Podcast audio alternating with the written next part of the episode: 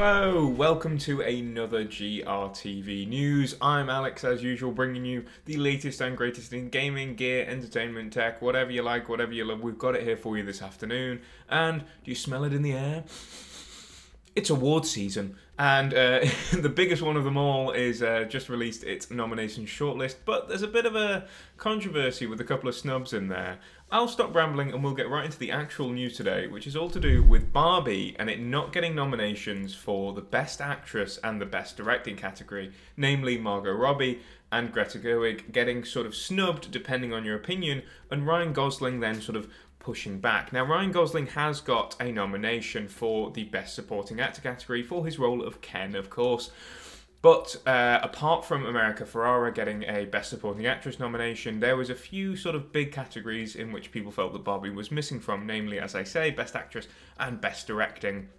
Now, it is in uh, Best Film as a category, and it is also in plenty of other categories as well. It's not the most nominated film at the Oscars this year. That falls to Oppenheimer, which released obviously on the same day, creating the Barbenheimer craze. But to be honest, for a film that is basically about a toy, it's got quite a good amount of awards buzz about it. Now, I'll read out Ryan Gosling's response here because I think it's quite interesting. He says, I am extremely honoured to be nominated by my colleagues alongside such remarkable artists in a year of so many great films, and I never thought I'd be saying this, but I'm also incredibly honoured and proud that it's for portraying a plastic doll named Ken. But there is no Ken without Barbie, and there is no Barbie without Greta Gerwig and Margot Robbie, the two people most responsible for this history making, globally celebrated film.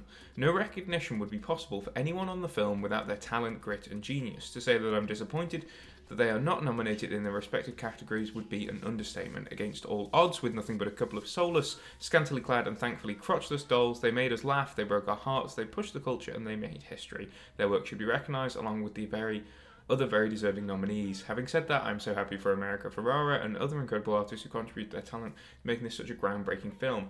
Now, there is no sort of there is no reason for any of us to take the Oscars as a serious awards thing. Uh, back in the past, we've had multiple controversies with the Oscars. A couple of years ago, there was the slap.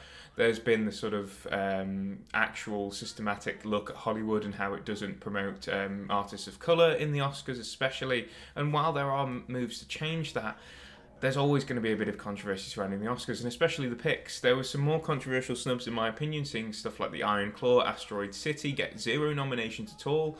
Um, you know, but it's been a pretty tough year, 2023, for not just games, as we've covered a lot on Gamereactor, but films as well.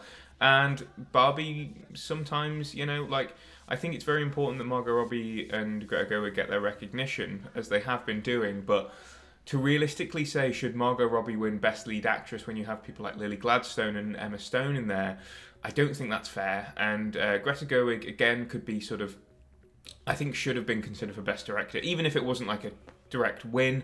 I think it's still nice to get nominated, especially when it's already considered for Best Picture. I don't even know if it should have been considered for that. But what do you think it should have been considered for? Let me know, as this is all about you guys. I mean, I want to hear what you think about Ryan Gosling. Do you think he should have even been nominated as Ken? Let me know all that and more, and I'll see you tomorrow for another GRTV News.